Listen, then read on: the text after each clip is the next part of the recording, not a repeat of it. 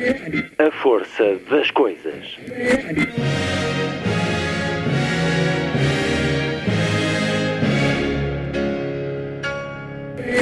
Welcome to the 109th last night of the proms.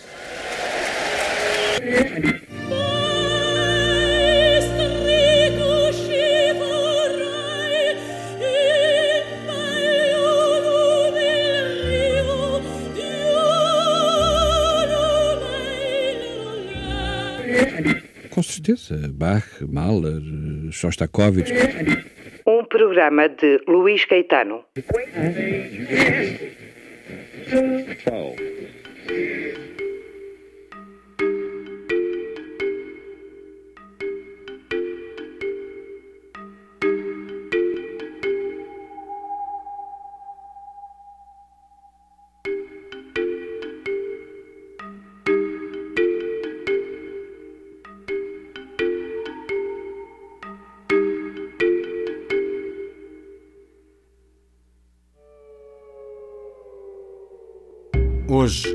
entramos nas lendas e mitos da Terra-média.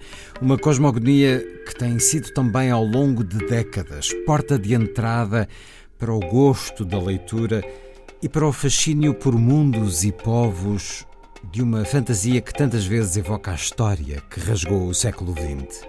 Criação de um mago, ele próprio, J.R.R. Tolkien, o Senhor dos Anéis acaba de chegar às livrarias portuguesas numa nova tradução de Catarina Ferreira de Almeida e a chancela Planeta.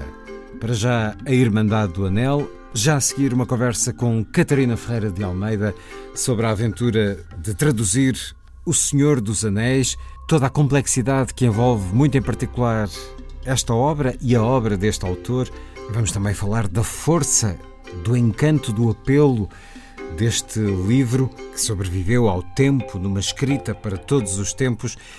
E a conversa há de também atravessar os Açores, onde está a minha interlocutora, porque Catarina Ferreira de Almeida é autora, ao lado de Joel Neto, do livro Muito Mais do que Saudade, do que falamos quando falamos de regresso. Um livro que retrata os Açores, a diáspora e o regresso. Um livro sobre esse lugar entre o Gênesis e o Apocalipse, em que Natália Correia dizia realizar-se a plenitude do ser contra o precário do estar. Catarina Ferreira de Almeida. Em entrevista, já a seguir. Na segunda hora, viajamos até um dos mais fascinantes e violentos anos da Roma Antiga, 192, quando cinco homens se degladiaram pela liderança do Império. Mas foi uma mulher, Júlia Domna, que antecipou e manobrou o poder. É um monumental romance histórico que venceu o monumental Prémio Planeta, o principal prémio literário em Espanha. Tem por título Eu, Júlia. O seu autor é Santiago Posteguilho. Convidado da emissão de hoje, livro que acaba de chegar às livrarias com a chancela Planeta. Santiago Posteguilho, autor de vários livros que nos dão as histórias pouco conhecidas da civilização romana, nomeadamente o papel das mulheres, das grandes figuras femininas que atravessaram os séculos desta civilização. Professor, filólogo, que estudou nos Estados Unidos, e a conversa vai também olhar as similitudes entre a decadência de Roma e a da América de hoje no olhar de um homem que é muito crítico também da importância dada pelo poder político espanhol à cultura e que nos apresenta neste livro uma grande figura da história da medicina, Galeno, que defrontou uma pandemia viral e nessa época o poder político submeteu-se à autoridade sanitária. Eu, Júlia, de Santiago Posteguilho, editado pela Planeta, uma entrevista para ouvir na segunda hora. A terminar, Lilliput é o pequeno grande mundo dos livros para os mais novos, percorrido semanalmente neste programa por Sandy Gageiro. Sábado, 12 de dezembro. Muito boa tarde. Esta é a força das coisas.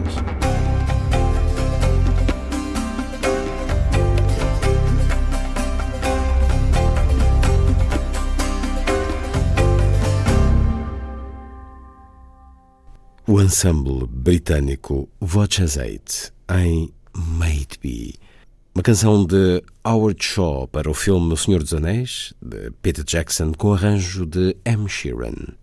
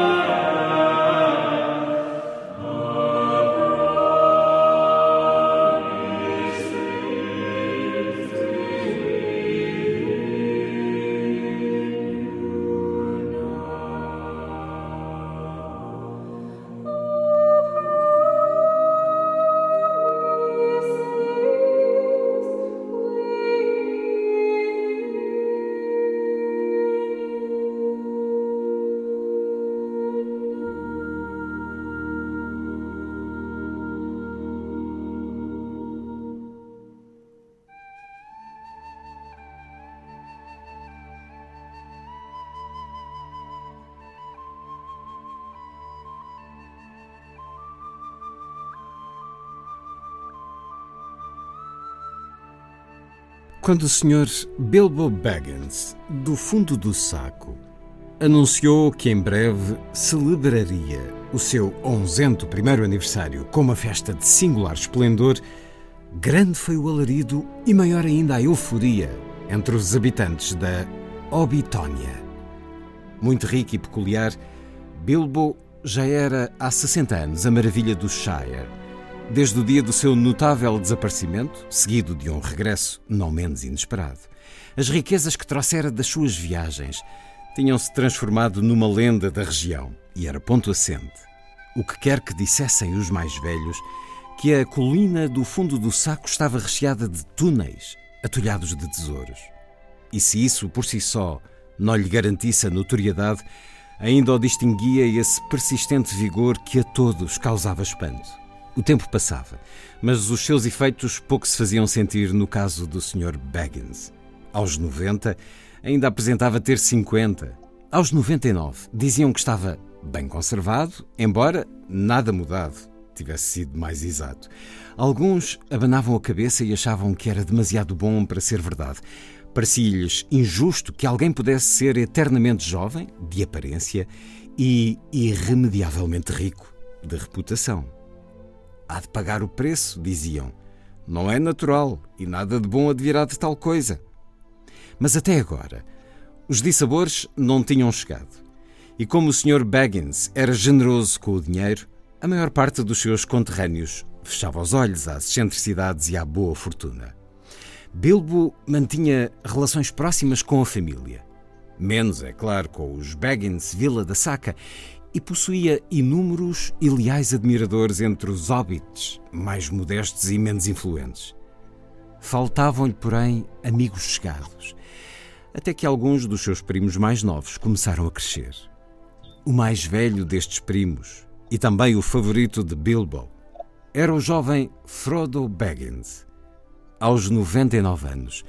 Bilbo escolheu Frodo como seu herdeiro e levou-o para o fundo do saco, com isto frustrando de uma vez por todas as esperanças dos Baggins Vila da Saca. Por coincidência, Bilbo e Frodo faziam anos no mesmo dia, a 22 de setembro.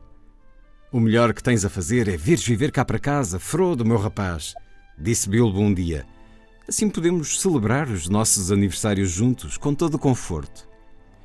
Nessa altura, Frodo ainda estava na vintescência, como chamavam os hobbits, a essa irresponsável vintena de anos entre a infância e o início da idade adulta, que no caso deste povo começava aos 33. E assim tem início a parte 1 de O Senhor dos Anéis, a parte 1, A Irmandade do Anel, de J.R.R. Tolkien. Livro que a Planeta acaba de publicar, com tradução de Catarina Ferreira de Almeida, O Senhor dos Anéis, de Tolkien, publicado em Londres a 29 de julho de 1954. Um romance em seis partes habitualmente publicado em três volumes. Desde o início criou um conjunto de leitores que interagiram com o escritor a propósito da questão linguística deste romance, do sistema de nomenclaturas. Tolkien, o britânico John Ronald Reuel Tolkien, nasceu na África do Sul em 1892. Foi professor de literatura medieval, Fascinado pela linguística, trabalhou no Dicionário de Inglês de Oxford, dirigiu a cadeira de Anglo-Saxão de Oxford. Logo aos 31 anos, participou na Primeira Grande Guerra e muito na sua ficção se sente do adensar da Segunda. Tal como Sofia de Melbrenner, Tolkien começou por criar histórias e mundos para entreter os filhos, sem particular ideia de publicar evocava mitos celtas, sagas islandesas, poemas nórdicos antigos, falava latim e grego. No final da vida, falava cerca de uma dezena de línguas.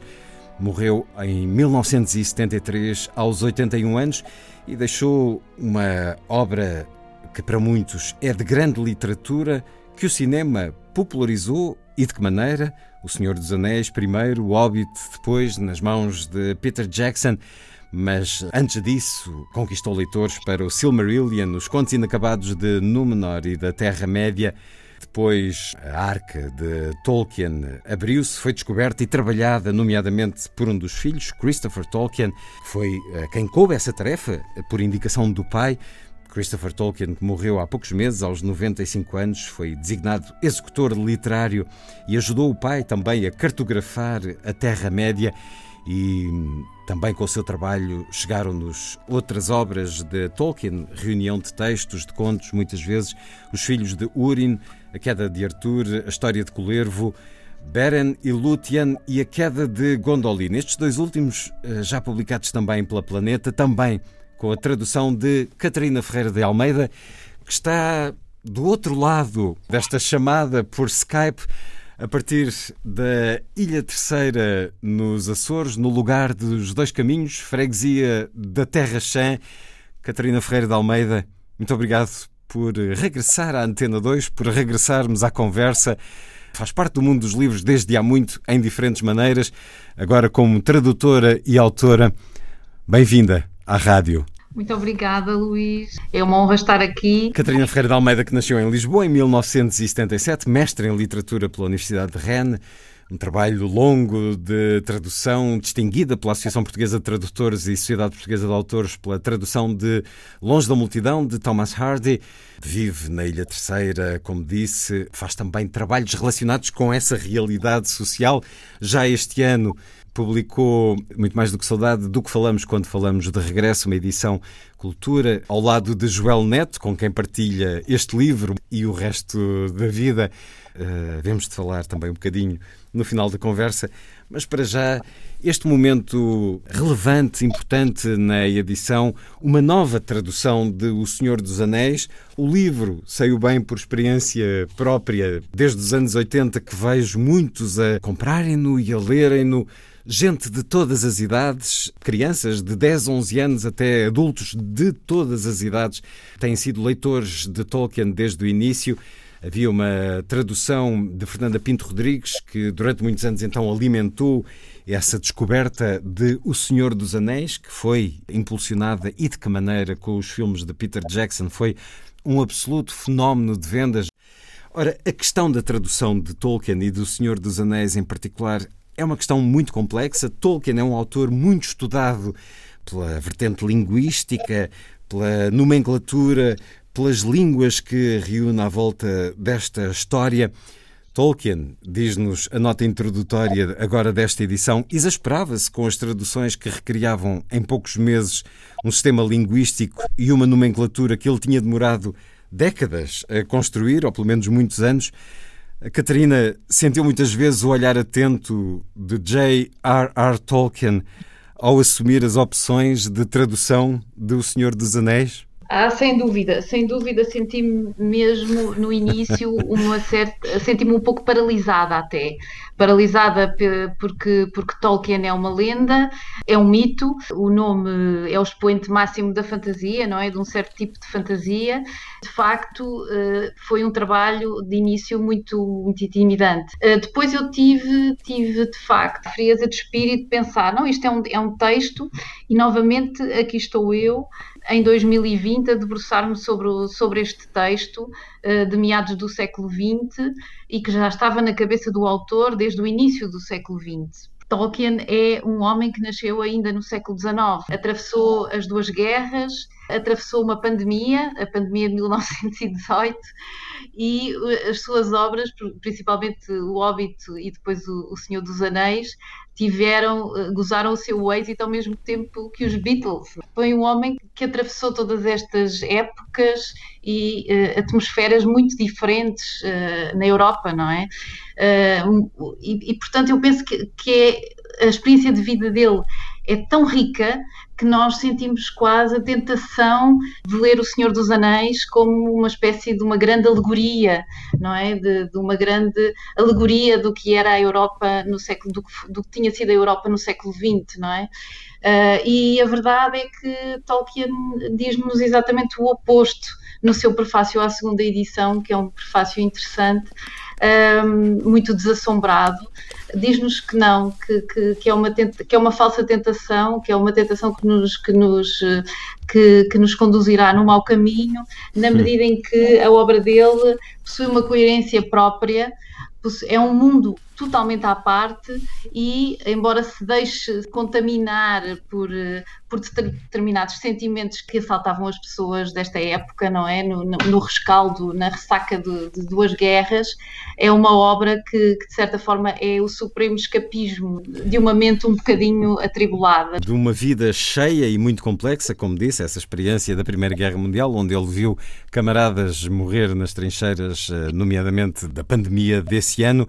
Ora, vou precisamente ler um pouco desse prefácio à segunda edição que nos dá, nas palavras do autor, a profunda complexidade e riqueza desta história, mas ainda seguindo com alguém que já teve esta experiência de traduzir Tolkien, com os livros que referi, uhum. de Beren e Lúthien e A Queda de Gondolin, mas com uma mitologia, a mitologia partilhada em muitos aspectos de Tolkien, mas a própria obra, O Senhor dos Anéis, tornou-se uma mitologia para muitos. São livros de culto, talvez com desdém por parte de alguns, eh, para muitos é grande literatura e ele foi proposto duas vezes ao Nobel da Literatura. Mas ainda sobre a tradução, ele chegou mesmo a criar um guia para tradutores.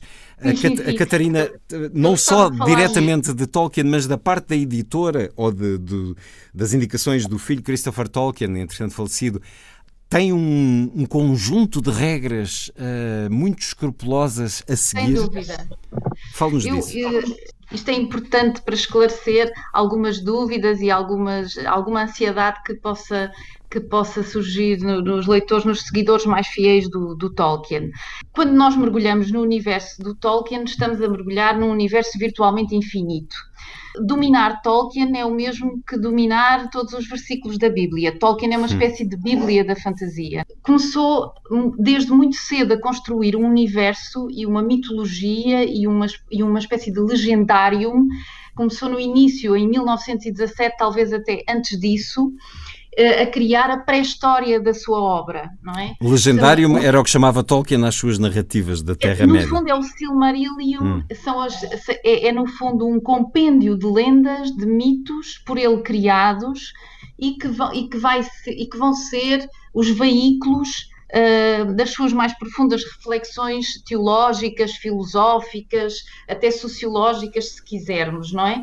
No fundo, o Tolkien cria o um, um mundo desde os seus primórdios, cria uma cosmogonia. E nós temos que perceber que quando, uh, quando lemos O Senhor dos Anéis, somos sempre saltados por um sentimento de que existe algo, de que algo preexiste ao texto, de que algo preexiste a todas aquelas presenças, aos lugares, aos povos, aos nomes das personagens. E porquê que nós temos esta sensação? Porque efetivamente, antes de escrever O Senhor dos Anéis, já existia o Hobbit, antes do Hobbit já existia na cabeça do autor e em muitos esboços escritos o Silmarillion, que depois vem a ser publicado em 1977, postumamente pelo filho, pelo Christopher Tolkien.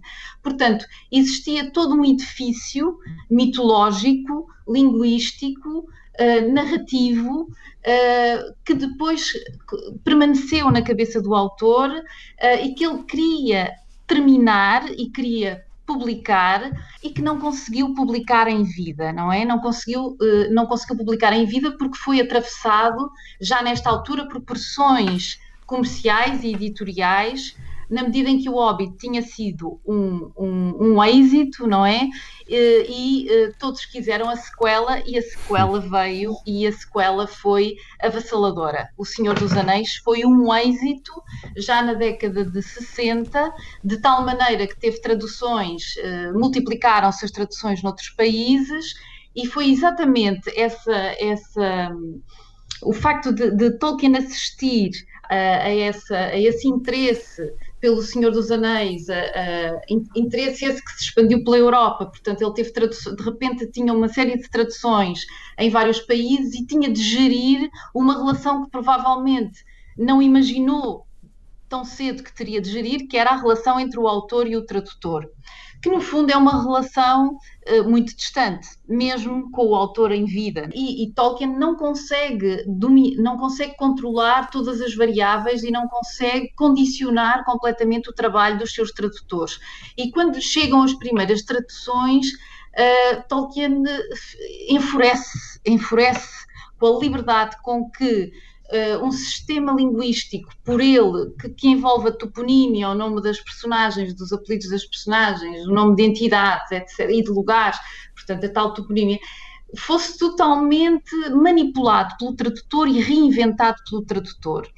E isto faz com que ele tenha uma atitude de início, uh, uma atitude que no fundo não, não é expressa de forma estruturada, mas é referida nas, nas, na, na, correspondência com o, seu, com o seu editor, uma atitude um bocadinho quase uh, de, de, de, repúdio pelas soluções encontradas pelo, pelos tradutores, di, dizendo, chegando mesmo, fazendo com que ele dissesse mesmo que não queria que nada fosse traduzido, praticamente, não é? Nada da, da toponímia, nada dos, dos nomes das personagens, quando nós sabíamos que muitas dessas palavras ou faziam parte do inglês corrente ou tinham sido inventadas e essa invenção, eh, essa invenção tinha um significado, ou seja, nós temos, eh, quando, quando traduzimos um texto, na maioria das vezes, uh, temos como princípio não traduzir os nomes dos lugares, porque é absurdo, nem traduzir os apelidos das personagens, porque é absurdo, a menos que isso acrescente algum significado ao texto,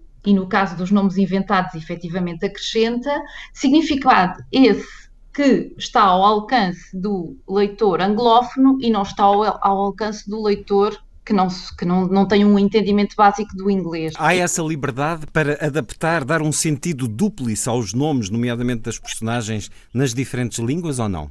Tolkien muda de opinião, graças hum. a Deus, no meu entender. Muda de opinião e uh, em 1975 é publicado um texto, que é a nomenclatura, e que é um texto, que é um, um guia para os nomes de pessoas e lugares em Tolkien, uh, na obra de Tolkien, e que é, e que é um, uma lista de nomes feita pelo próprio Tolkien, em que ele se dá o trabalho de explicar nome a nome aos seus tradutores, é um, é um texto dirigido aos tradutores, como é que devem. Então, sim, senhor, querem traduzir, querem mergulhar neste meu edifício que eu demorei anos a construir uh, uh, e querem traduzir isto. Então, por amor de Deus, pelo menos sigam as minhas indicações.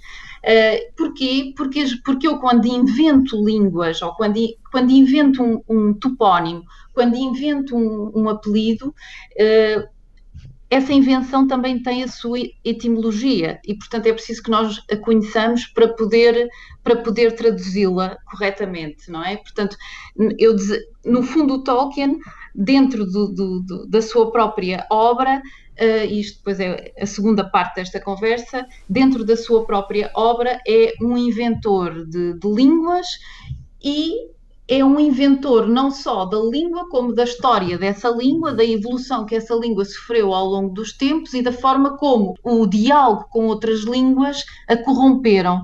Portanto, isto é tudo muito complexo.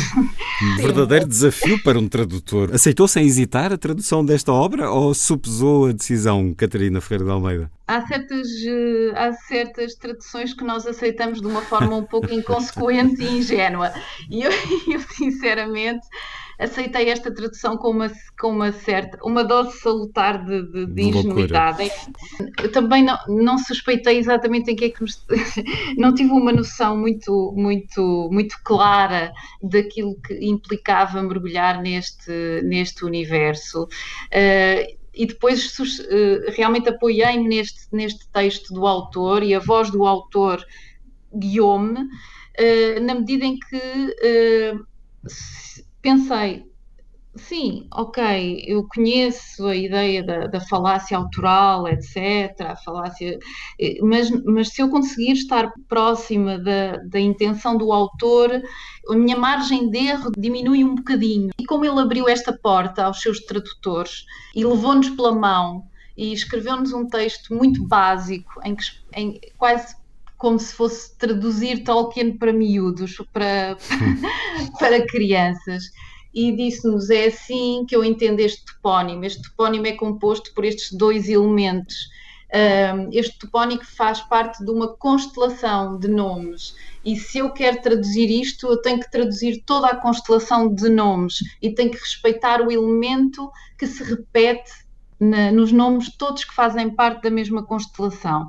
Bom, e tudo isto tinha um sentido que me pareceu muito lógico. Pronto, agora estou aqui. Uh, uh, e, e, que é o seguinte: a, a Terra-média é um lugar onde convivem vários povos, não é? De raças, de, de espécies diferentes. Temos os hobbits, temos os elfos, temos os homens, etc. Bom, e, e estes povos têm todos uh, sua, as suas línguas. E depois existe uma língua franca, e, é, e esta, é esta língua franca que já de si é uma espécie de corrupção das outras línguas, uh, que o Tolkien permite aos seus tradutores que traduzam que vertam na sua própria língua. Portanto, o critério dele é muito simples.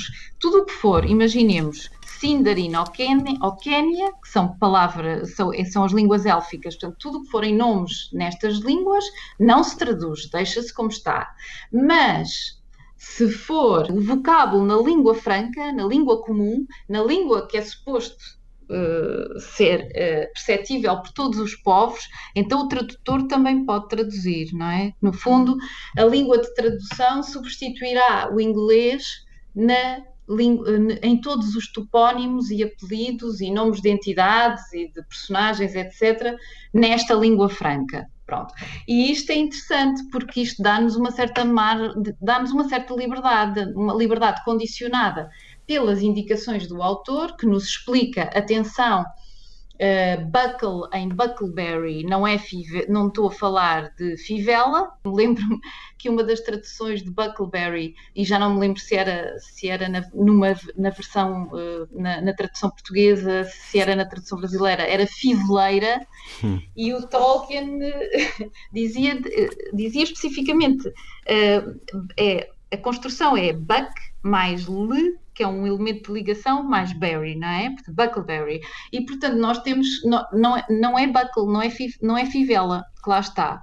Se nós, se nós nos, nos afastarmos desta indicação minuciosa uh, que presida a construção dos vocábulos inventados, caímos realmente uh, no erro de inventar um vocábulo que está muito longe do, da intenção, da intenção inicial original. Se Pronto, bem que há, portanto, questões, um... Há questões aqui como esta, das, que é uma das personagens principais, o Bilbo Baggins, que é do Sim. fundo do saco. Ora, há aqui Exato. um jogo entre o apelido Baggins e o ah. lugar fundo do saco, mas aqui, aqui, aqui não havia permissão para traduzir o havia, apelido. Luís, havia? havia? Então, havia. e a opção seguiu assim porquê? A opção seguiu assim porque houve a voz do tradutor e há a voz de, de, de, dos editores, não é? Pronto. Quando eu li pela primeira vez e lia de uma forma, depois distanciei-me dela, de, de, a tradução da, da Europa-América. A tradução da Europa-América, eh, a palavra Shire não aparecia traduzida e a palavra Baggins não aparecia traduzida, eh, entre outras, e estas duas ia ser eh, o que eu gostava de ter mudado de facto nesta versão portuguesa. E porquê? Para já porque por indicação expressa do autor na sua nomenclatura, tanto o apelido Baggins como a palavra Shire deviam ser traduzidas. Hum. Eu tinha o aval do autor. Depois, porque, segundo os princípios porque eu, porque eu me orientei, eram os de tornar uh, inteligível para o leitor português os jogos de palavras, a comicidade, as ironias, até o misticismo, que só seriam, eh, que só, só, estariam ao alcance do, do autor anglófono se eu não os traduzisse, se não os modificasse, se não os vertesse para português. Baggins era um desses casos. E eu tinha uma solução para Baggins, que era Bussaco. Hum. Bussaco era o Bilbo Bussaco do fundo do saco. Eu diria que era muito bem pensada. A questão aqui é, é como vai, onde vai chegar é aos leitores, presumo, não é? Como é que os leitores, se calhar alguns já leitores anteriormente do Senhor dos Anéis, reagem reagiriam Exatamente, a isso. Pronto. E, e, foi, e, foi, e é a segunda parte da nossa conversa. Efetivamente, depois eu, eu sou, fui sensível ao argumento uh, de, das, de, de, dos nomes que, de certa forma, se cristalizaram no imaginário popular depois, de, depois dos filmes uh, e da própria da, da, primeira tradução, não é? Quer dizer, há precedentes que se criam que depois é difícil desmontar, não é? Causam nós, estranheza. Nós, causam estranheza. Causam estranheza. Especialmente porque os novos leitores provavelmente uh, já viram o filme filme. E isso é de facto algo que tem que se pesar muito bem na balança. Eh, era uma boa solução, uh, Bilbo Bussaco do fundo do saco. Mas uh, isso faz-me lembrar muito. Aconteceu também isso com o Asterix, com a banda desenhada Asterix, de se adaptar os nomes ao português. E para quem lê há muitos anos, de repente há uma estranheza de encontrar essa familiaridade. Por isso acho que sim, sim. acho que talvez tenha sido a decisão correta. É assim que dizem os leitores. Mais eu, eu, eu, penso que foi a decisão mais sensata, apesar de nós olharmos para as traduções uh, francesa, espanhola, alemã, italiana, e em todas elas Baggins não se chama Baggins. Chama-se é? chama qualquer coisa dentro da língua uh, da tradução. Isso foi um dado adquirido desde a primeira tradução. E, isto, e o precedente foi esse. O, aos, aos, leitores franceses causaria agora uma enorme estranheza se o. Agora neste momento não me estou a. Se o apelido se o fosse inglês. Bessac, Bessac hum. por acaso a, a, o meu Bussaco era inspirado no Bessac.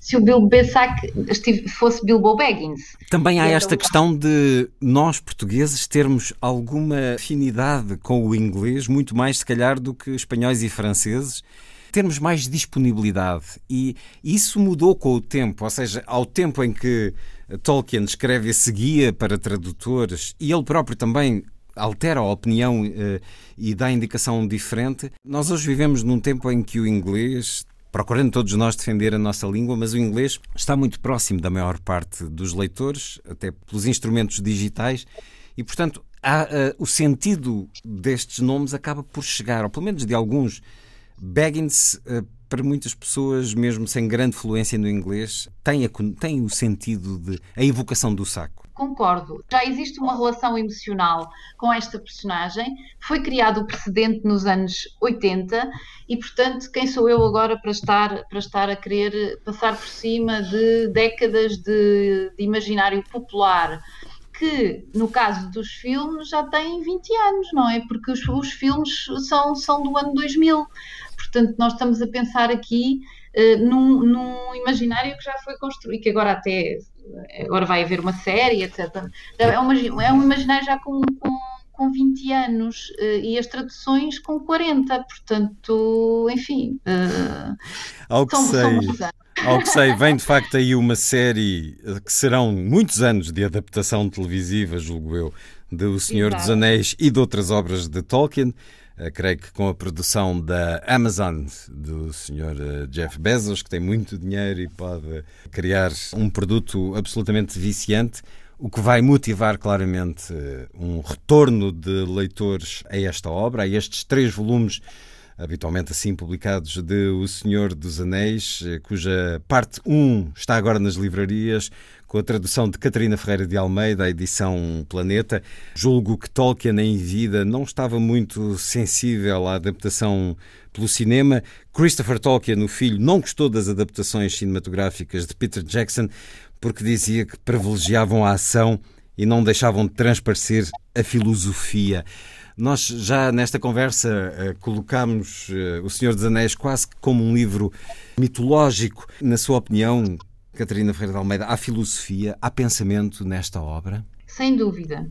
Eu diria mesmo que são raros os casos de autores eh, como Tolkien, cuja obra escrita quase que é secundária em relação ao pensamento e ao, ao edifício mitológico que a precede quando nós estamos a ler Tolkien, temos sempre a sensação de que essas presenças que estão agora escritas são quase sucedâneas de outras que povoaram o autor no início do século, quando ele começou a pensar em, em escrever e em criar ficção. É quase um, um, um, sentimento que atravessa O Senhor dos Anéis, uh, é, é, é, quase um sentimento de, de perda, é quase uma, uma espécie de melancolia como se nós tivéssemos, uh, ao in, iniciamos, um, iniciamos a obra, a leitura da obra, mas é como se estivéssemos a ler o fim de uma história.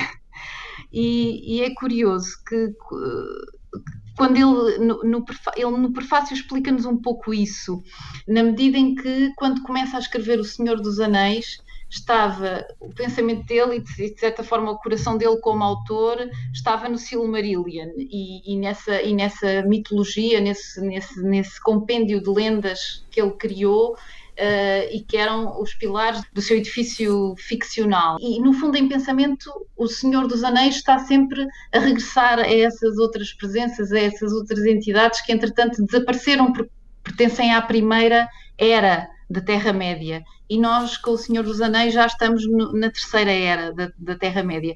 Portanto, nós estamos constantemente a virarmos para trás e a contemplar o passado. Portanto, eu, no, no meu entender, penso que a Terra-média é quase um lugar assombrado. É, é, era essa a sensação que eu tinha quando estava, quando estava a ler O Senhor dos Anéis. É o grande palco do combate entre o bem e o mal. Também, mas é um lugar cheio de ruínas. Cada lugar hum. onde nós chegamos é um lugar com uma história. Muitas vezes já é um lugar abandonado, já é um lugar que, eh, que foi que já não é. É um lugar deserto, eh, é, é um lugar que já teve a sua idade de, de, ouro, não é? E que já está em declínio.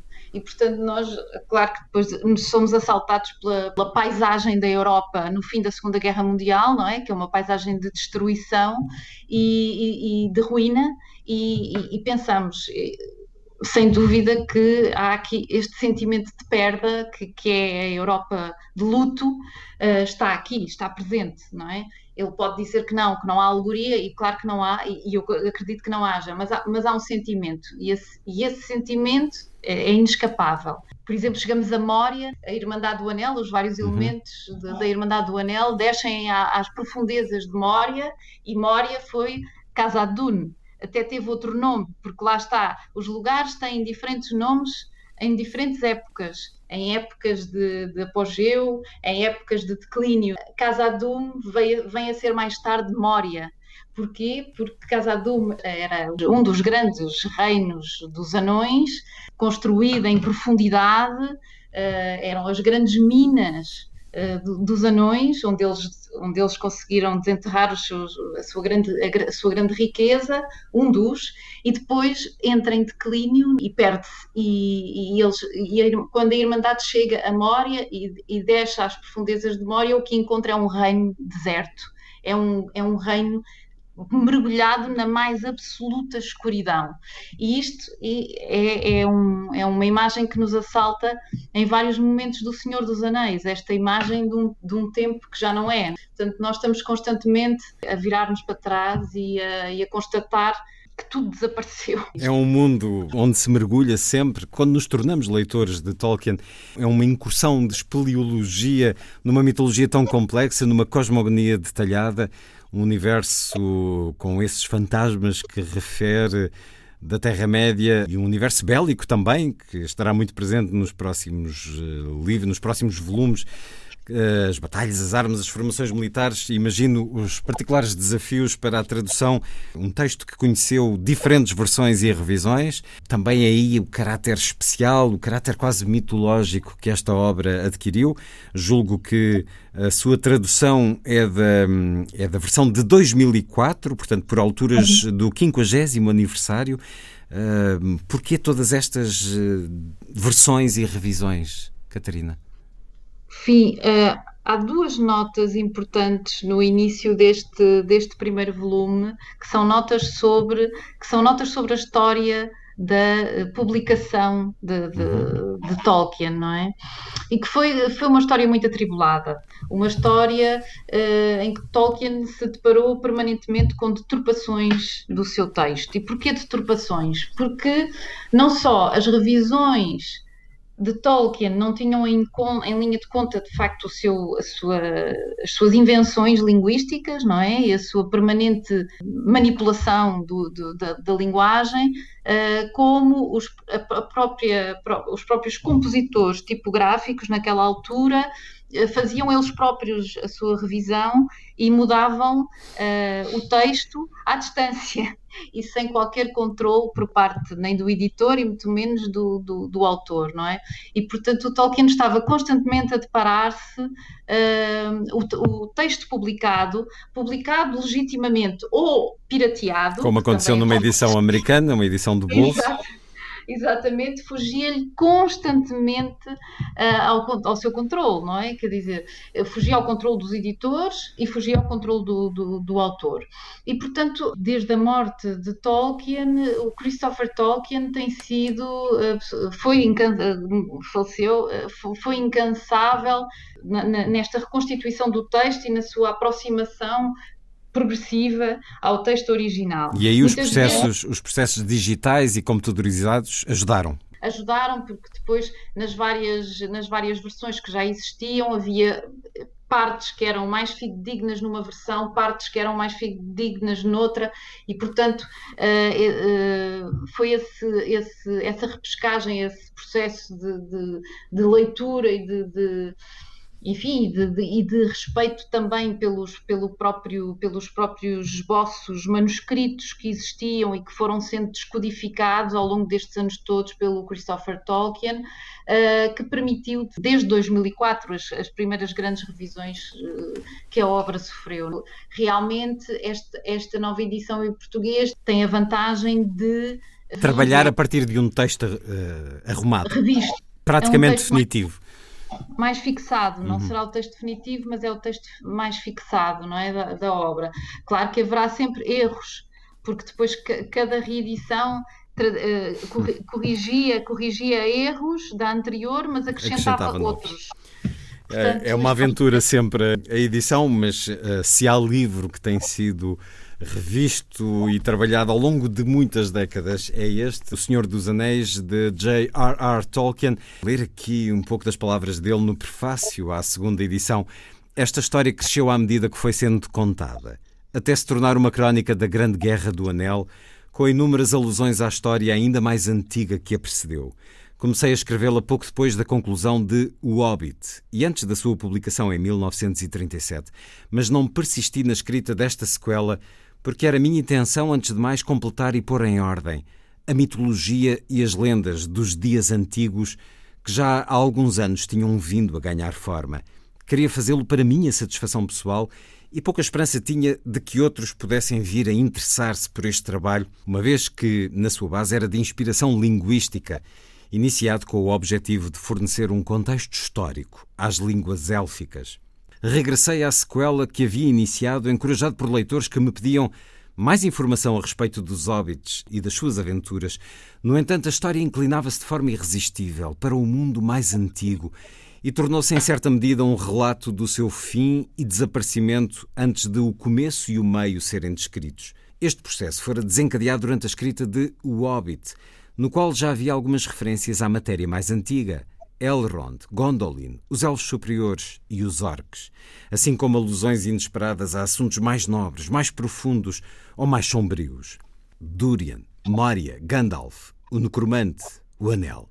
A descoberta do significado destas alusões e da sua relação com as crónicas antigas revelou a Terceira Era e o seu apogeu com a Guerra do Anel.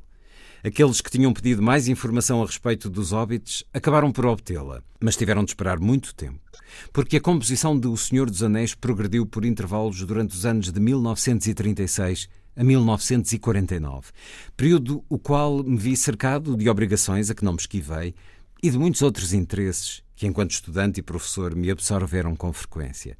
O atraso também foi agravado, é certo, pela eclosão da guerra em 1939, ano que terminou sem que eu visse o fim do livro primeiro. Apesar da escuridão em que mergulharam os cinco anos seguintes, senti que já não seria capaz de abandonar a história por completo e persisti com dificuldade, sobretudo durante a noite, até me deter diante do túmulo de Balin, em Moria.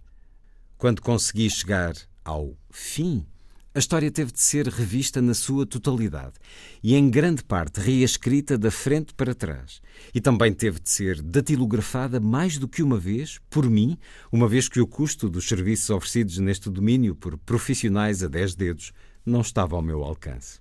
O Senhor dos Anéis foi lido por muitas pessoas desde a sua aparição tardia e eu gostava de deixar aqui uma palavra acerca das muitas opiniões e conjecturas que pude ler ou me foram transmitidas a respeito das motivações e do significado da história. A sua principal motivação foi o desejo de um contador de histórias, o de aventurar-se numa narrativa de longo folgo que fosse capaz de prender a atenção dos leitores, de diverti-los, encantá-los e por vezes mesmo inspirá-los ou comovê-los profundamente. Como guia, tinha apenas os meus sentimentos, a noção do que era para mim apelativo ou emocionante. E segue este prefácio à segunda edição com as palavras deixadas por J.R.R. Tolkien, traduzidas por Catarina Ferreira de Almeida, neste primeiro volume, nesta parte 1 do Senhor dos Anéis, um dos eh, grandes livros em termos do, da paixão da leitura, do amor do público e bem precisamos de voltar a incendiar essa paixão que tem vindo a decair nos últimos anos. É uma obra plena de fantasia, também com caráter de erudição, que sobreviveu ao tempo de uma maneira que poucas o conseguiram. Acha que é uma escrita para todos os tempos? Acha que é também um livro poético, Catarina Ferreira de Almeida? Sim, é um livro poético, é um livro íntimo é um livro que consegue falar ao homem do, do nosso século eh, e conseguiu falar ao, ao homem do século anterior, consegue encantar uma criança e consegue interessar um adulto. Uh, é sobretudo a obra de um grande contador de histórias, um homem que acredita no valor da história. Acredita sobretudo que a história não precisa de mais nada, é um mundo em si, é um mundo que se alimenta a si próprio não precisa de nada, de nada que a preceda, tudo está ali. É, um, é, é o princípio e é o fim do mundo, contidos naquele volume. Uh, e, e, de facto, nisto, ele é um grande defensor da integridade do ficcionista não é? e da, da integridade da, da ficção e da sua grande liberdade interna e da sua grande independência. E nisto, ao ouvir um homem a falar desassombradamente destas coisas, em meados do século XX, quando nós hoje existe uma polémica tão grande, não é, entre o que é que é literatura, o que é que não é, uh, o, o, que é que é uh, ceder às pressões comerciais, o que é que não é ceder, não é? Nós estamos sempre muito preocupados com todas essas. Ele, ele está sobretudo preocupado com a sua história e com as suas, com as suas personagens. Uh, tão preocupado que ele quer estar lá, ele quer estar lá no, no, no segundo em que nasce aquele mundo e, e descreve-nos esse primeiro segundo e, e, e descreve-nos a, a história toda até ao fim. Portanto, ele recua no tempo. Um, quase como se nós tivéssemos que recuar uh, à, à pré-história da Terra, não é? Quer dizer, temos, temos que. E é muito interessante porque nós somos, de certa forma, confortados porque sabemos sempre que aquela personagem vem desta família, esta família vem deste povo, uh, este povo uh, falava esta língua, mas depois também aprendeu a falar outra língua, mas depois, ao aproximar-se, os anões, ao aproximarem-se dos elfos, corromperam a língua dos elfos. Portanto, nós temos todas estas ligações, temos este universo explicado de, de A a Z e, de certa forma, isso conforta-nos. Nós não precisamos de sair dele. Enquanto estamos a ler, ele é nosso. Ele está ali e é nosso. Eu acho que é a marca de um grande, de um grande contador de histórias e de um poeta, sim. O livro em que entramos, em que mergulhamos e um mundo em que queremos permanecer até chegar ao fim, queremos mais. Foi assim com leitores desde que o livro foi publicado em 1954 e continua a ser assim hoje, por isso também uh, sublinhar este momento editorial em 2020 da nova tradução de O Senhor dos Anéis de J.R.R. Tolkien por Catarina Ferreira de Almeida, a edição Planeta. Catarina Ferreira de Almeida, que é uma mulher relacionada com os livros e a leitura desde há muito, como leitora, na sua formação académica, trabalhou na Bertrand uh, como assessora de imprensa e dentro da editora, recordo-me quando nos conhecemos há uns 15 anos, por exemplo, de uma mesa de jantar que partilhámos com Jean Dormesson e Vasco Graça Moura, um privilégio de termos assistido à conversa destes dois grandes eruditos de uma maneira informal. Depois assumiu este trabalho de tradução, que já lhe valeu distinções, como disse, da Associação Portuguesa de Tradutores e da Sociedade Portuguesa de Autores. Uh, vive na Ilha Terceira, é um bom lugar para traduzir, nomeadamente para traduzir Tolkien, Catarina Feira de Almeida. Quando tento traduzir, tento criar silêncio à minha volta e, e, e traduzir a partir de um, de um, não lugar. Cada vez mais tento uh, que, que a, a, geografia seja essa. E, e, de facto, embora viva no campo e, e numa ilha, numa freguesia rural e numa ilha, o silêncio continua a ser uma, uma busca incessante. É muito difícil. Nós tem, tem, temos uma tendência para, para criarmos ruídos múltiplos na nossa vida e, e, e, somos constantemente assaltados por esses ruídos que invadem o nosso, o nosso espaço doméstico. Ainda há pouco tempo vi o filme The Sound of Silence, um filme muito interessante, em que uh, o, o, o, papel do protagonista era, era exatamente esse: identificar o ruído que nos atormenta no nosso cotidiano e que pode ser o de uma torradeira que não está a funcionar bem. Hum. E eu cada vez mais penso que a escrita e a tradução uh, são, são, são reféns desse, desse, desse sentimento de que nunca existe, nunca existe silêncio suficiente não é? nas nossas vidas. Agora, claro, uh, uma cidade pode ser um, um sítio extremamente silencioso uma casa, uma casa numa freguesia rural uh, é constantemente invadida por, eh, por, apelos da, por apelos da natureza e, por, eh, e, e, pelo movimento dos vizinhos, que não é igual ao, ao, aos vizinhos da cidade, que são mais, mais reservados, etc., mais cada um nas suas casas, etc. Eu não tenho saudades disso, não, não é uma, uma conversa nostálgica, mas é um bocadinho aquela tentação de desconstruir a imagem idílica de, de, de quem vive no campo, não? Quem vive no, no campo vive no meio, do, no meio do ruído. Ainda, ainda ontem nos caiu um muro na, aqui, um muro de pedra de 20 metros que, que, caiu porque houve uma derrocada por causa das chuvas e enfim, isto não, não paras, um, um, dia é uma coisa, outro dia, outro dia é outra. Mas sim, sim, isto é um, é um lugar privilegiado a muitos níveis, não é? O Senhor dos Anéis foi filmado na Nova Zelândia, mas há aí espaços, lugares nos Açores que não seriam de todo desadequados a algumas cenas da Terra-média. Catarina Ferreira de Almeida, que havemos de ler uh, em autoria de ficção, para isso está também a trabalhar, mas publicou este ano com Joel Neto, o seu companheiro neste livro e na vida, muito mais do que saudade, do que falamos quando falamos de regresso. Publicado pela Cultura Editora, é um livro bilingue, um livro que tem também muito dessa realidade açoriana, uh, da diáspora e do regresso. É resultado também de um projeto televisivo. Apresente-nos este livro que publicou há alguns meses com Joel Neto. Foi uma grande aventura a nossa, porque foi um projeto financiado pela, pela FLAD uh, e foi um, um, projeto muito acarinhado por nós, porque uh, sempre nos sentimos muito, sempre nos despertou uma grande curiosidade a diáspora açoriana uh, e a forma como os, como, como os açorianos vingaram lá fora, não é? Temos histórias de grande empreendedorismo e de grande resiliência de pessoas que saíram daqui numa altura em que os Açores era, eram muito frágeis, não é? E, não lhes tinha nada para oferecer, ou muito pouco, portanto saíram de um lugar de extrema pobreza e, sem destino, sem, sem um destino concreto e à procura de um, de um modo de vida.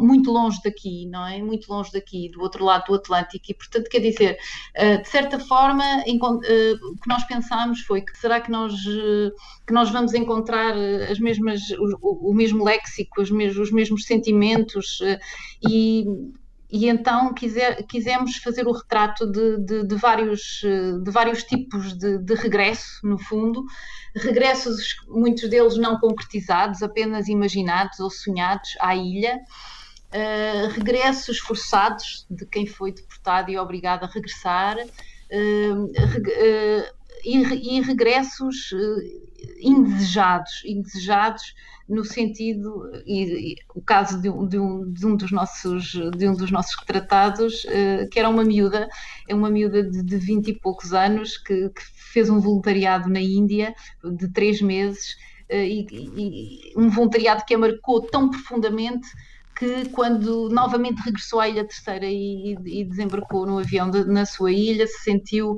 profundamente infeliz, não é? Era um, um, regresso muito indesejado. Ela sentiu que não era ainda a idade certa de regressar à sua ilha.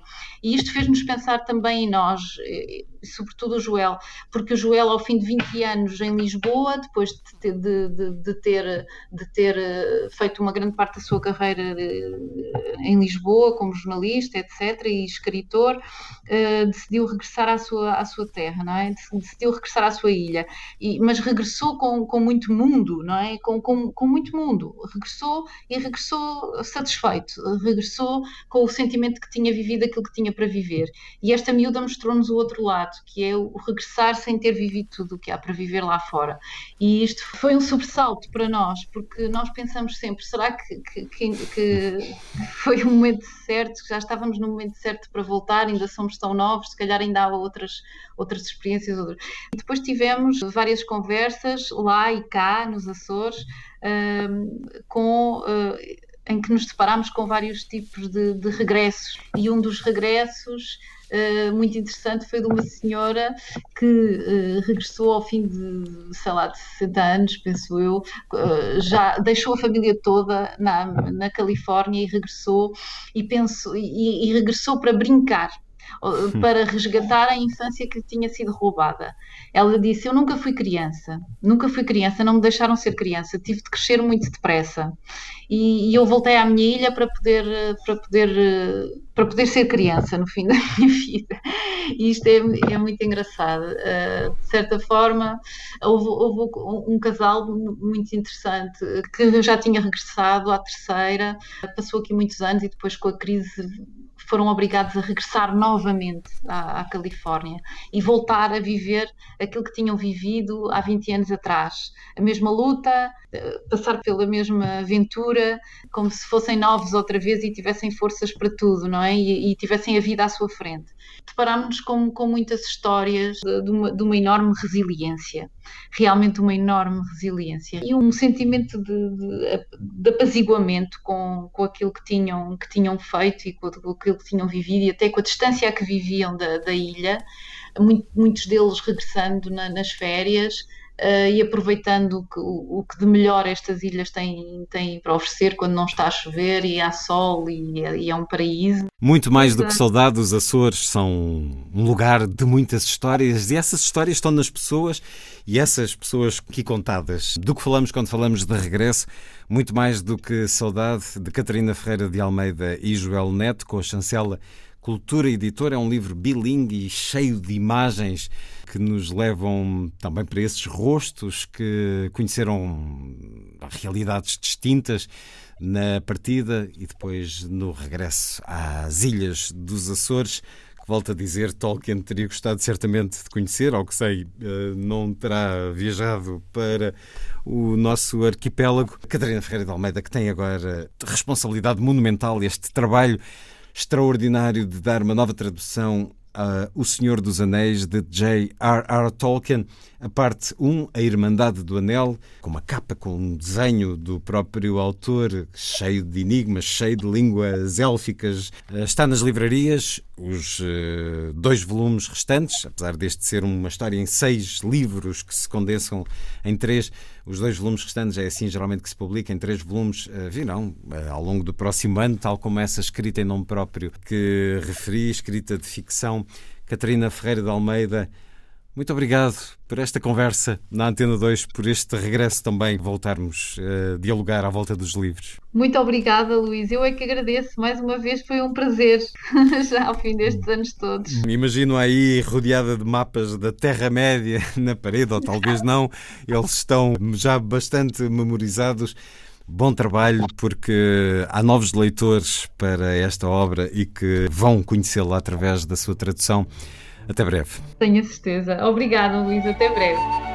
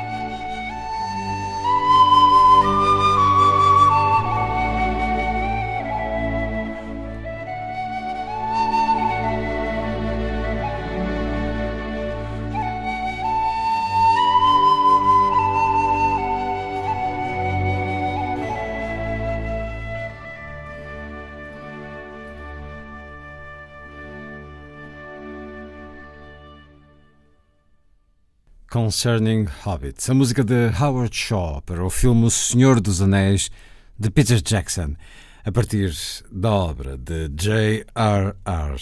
Tolkien.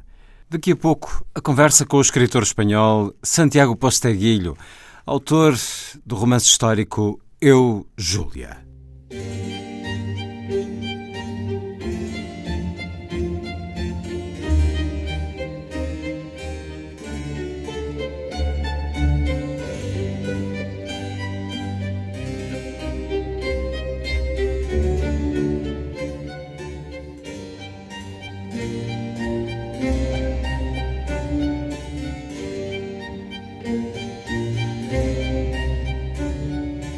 A força das coisas.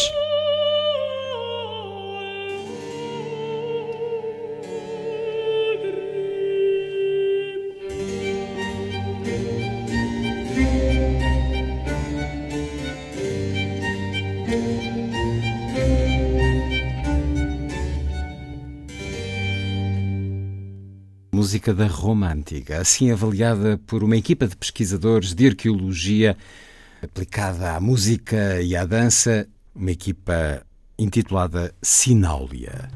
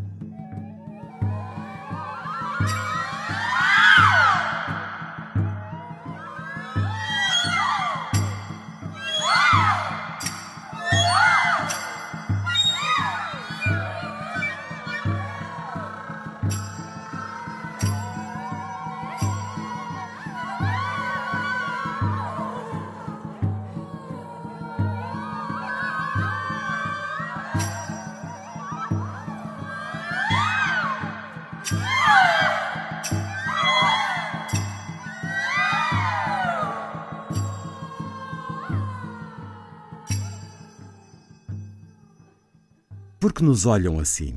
Com apenas três anos, Goethe limitava-se a olhar extasiado para a arena. Mas Baciano era mais sensível ao que o cercava e havia reparado nos olhares de asco de muitas das mulheres que os rodeavam. Júlia virou-se, esquecendo o estranho estandarte vermelho situado atrás dela, e olhou na mesma direção que o filho observava, para ir descobrir os olhares altaneiros de Mália Escantilha, a mulher do senador Didio Juliano, de Mérula, a mulher de Pessénio Níger, governador da Síria, ou de Salinatrix, a mulher de Cláudio Albino, governador da Britânia. Com bom senso, Baciano havia feito a pergunta em voz baixa e a mãe respondeu-lhe no mesmo tom: Desprezam-nos, em especial a mim. Baciano parecia confuso. A mãe era muito bonita e era casada com o seu pai, que era Septímio Severo, o poderoso governador da Panónia Superior. Pode ser que o pai não tivesse tanto dinheiro como Juliano, de quem todos diziam que, depois do imperador, era o homem mais rico do império. Mas na qualidade de governador da Panónia Superior, o pai tinha três legiões sob o seu comando. Assim como Níger ou como Albino. Por outras palavras, estava ao mesmo nível deles. Não entendo, mãe. Júlia demorou alguns instantes a responder, mas não tardou a concluir que, embora o filho ainda fosse pequeno, mais valia que começasse a tomar conhecimento de quais eram as circunstâncias da vida real. É porque eu não sou romana de nascimento, mas sim síria. Venho do Oriente e em Roma sempre desconfiaram das mulheres provenientes de lugares longínquos. Pensam que somos todas como Cleópatra, a amante de Júlio César e de Marco António, ou como Berenice, aquela que tanto amou o imperador Tito. Não parece bem que olhem para ti assim, mãe, lamentou-se o Petis, amoado, algo abatido, contemplando o solo. A mãe agachou-se, pousou as pontas dos dedos da mão direita no queixo do filho e levantou com suavidade para que o menino o fitasse olhos nos olhos. Sentem receio, além de tudo mais, meu filho, porque tu e eu somos descendentes de uma longa dinastia de reis que governa há séculos a minha cidade natal. É Mesa. Desde os tempos de Sancigeramo, que foi amigo leal do romano Pompeu o Grande. Em seguida veio Jâmblico, que soube conquistar o afeto do divino Júlio César. Depois viria Jâmblico II e após este Sancigeramo II. Depois dele veio Júlia, calou-se à espera que o filho completasse a frase. Suemo, que reinou em Emesa no tempo de Cláudio, Nero e Vespasiano. Foi o último rei de Emesa. E a minha pequena prima tem o nome de Suémia em sua honra. Muito bem, filho, assim foi. Naquele tempo, Emesa passou a fazer parte do Império Romano como região importante da província da Síria. Mas os nossos antepassados de sangue real continuaram a exercer o sagrado sacerdócio do todo-poderoso Deus do Sol El Gabal.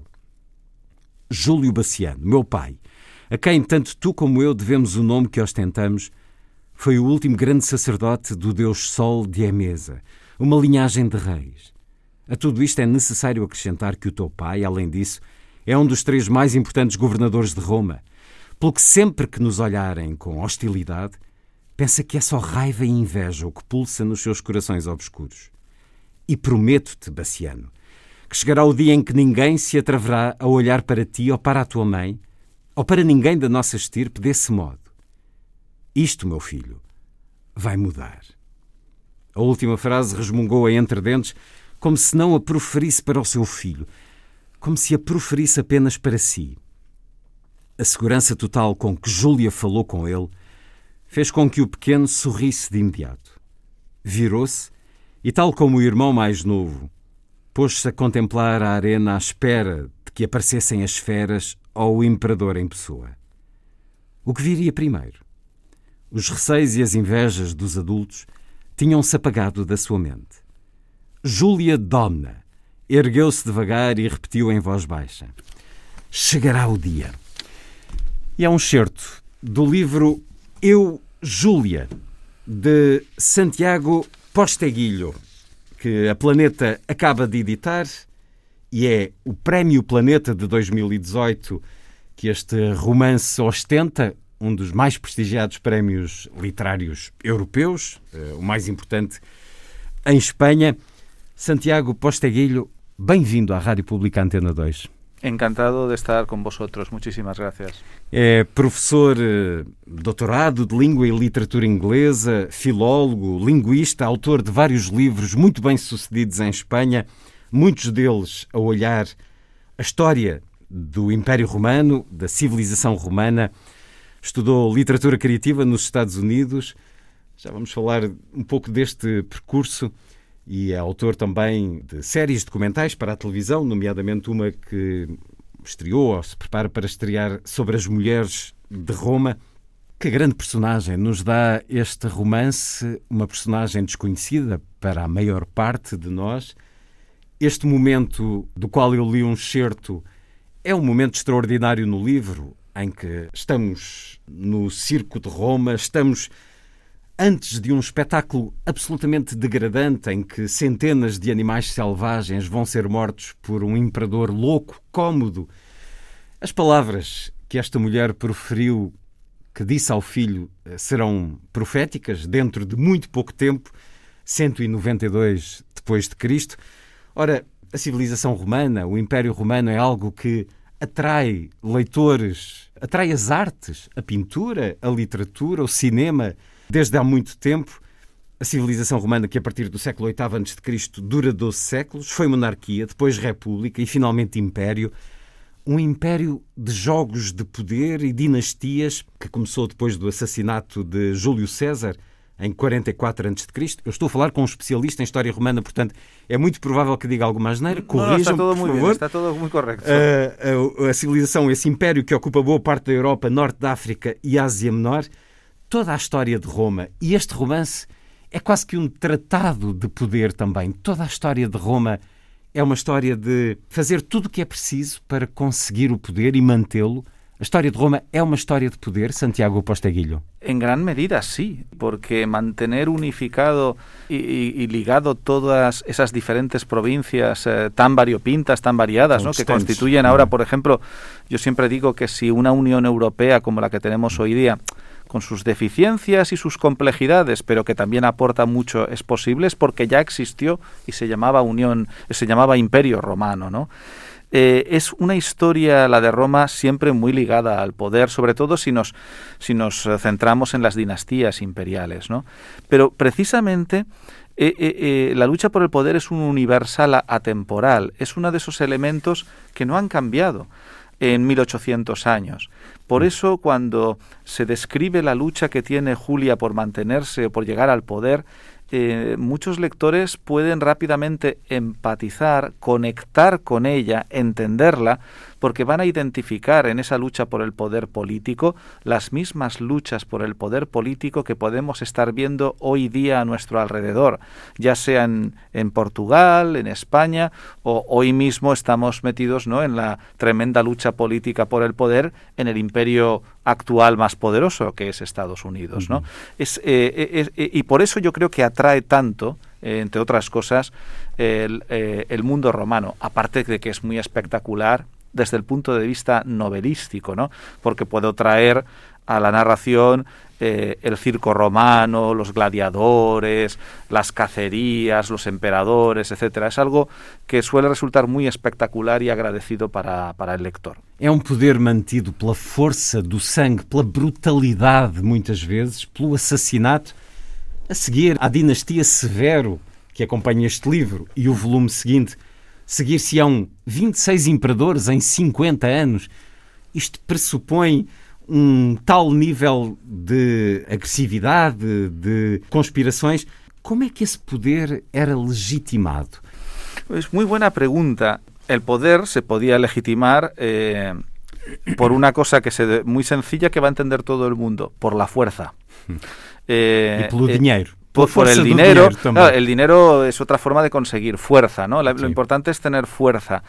Eh, también había una serie de reglamentaciones políticas en el juego del, del, poder romano y el Senado, que si bien era una institución que eh, con el imperio había decaído o perdido muchas de sus funciones, todavía era el encargado institucionalmente de declarar formalmente eh, a un emperador, de proclamarlo formalmente, aceptarlo formalmente y a su muerte proclamar o una damnatio memoriae, una maldición a su memoria porque tenía que ser olvidado como cómodo del que has estado hablando antes, que estaba loco, ¿no?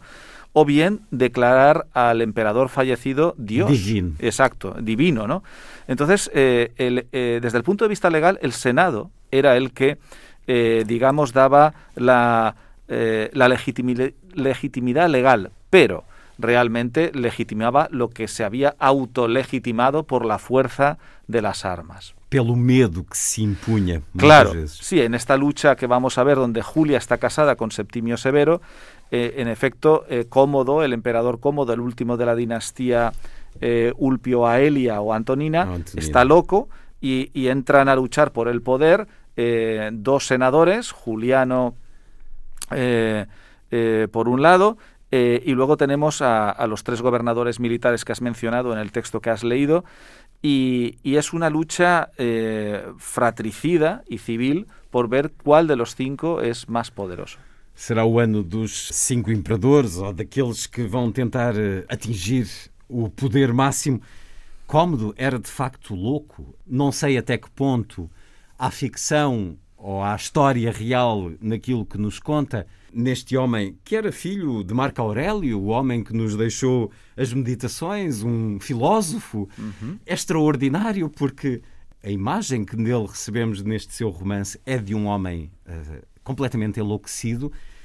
O que é curioso, porque eles deviam saber que o que tinha acontecido antes a outros como ele tinha-os conduzido à morte, ao assassinato. Acontece um grande incêndio ao tempo de Cómodo, um século depois do de Nero. É o momento para Cómodo tomar uma medida insana, mudar o nome de Roma. Foi uma sentença de morte. Quando a loucura ultrapassava um certo nível, havia uma sentença de morte para o imperador. Sí, es como, bueno, siempre ha pasado cuando hay un poder político eh, absolutista, eh, bueno, la gente va aguantando mucho, la gente aguanta eh, mucho más de lo que uno se puede imaginar, pero siempre hay un límite, siempre hay un límite. El ejemplo paradigmático es la Revolución Francesa. La gente aguantó el absolutismo del rey, del monarca francés, hasta que no tuvieron que comer.